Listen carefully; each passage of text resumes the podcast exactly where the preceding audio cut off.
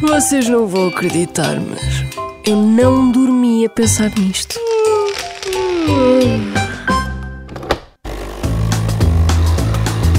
Sabe porquê que o 13 é o número do azar?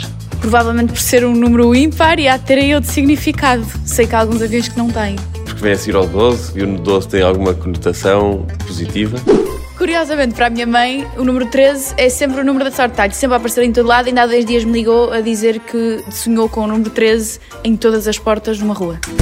É, eu acho que isso é uma superstição, né? É, as pessoas precisam ter um número. É do número da sorte.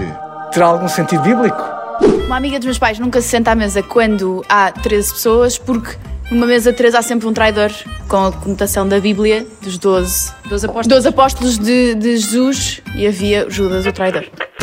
Vamos lá então a várias teorias. Há edifícios nos Estados Unidos que não têm o 13º andar, não há 13º mês, nem o número 13 no relógio. A verdade é que a história conta que o 13 também foi um número sagrado para muitos povos.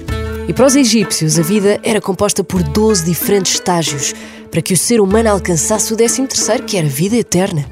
A mitologia nórdica conta que houve um banquete e 12 deuses foram convidados.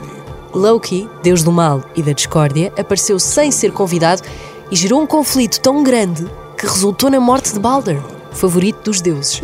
Será por isso que os conjuntos de mesa são todos com 12 ou 24 peças? Até faz lembrar a Bíblia. Na Bíblia, a última ceia conta que 13 pessoas se sentaram à mesa: Jesus e os 12 apóstolos.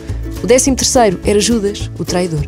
A pergunta é: se fizer um jantar com mais 12 pessoas, vai mandar um embora? Não vai.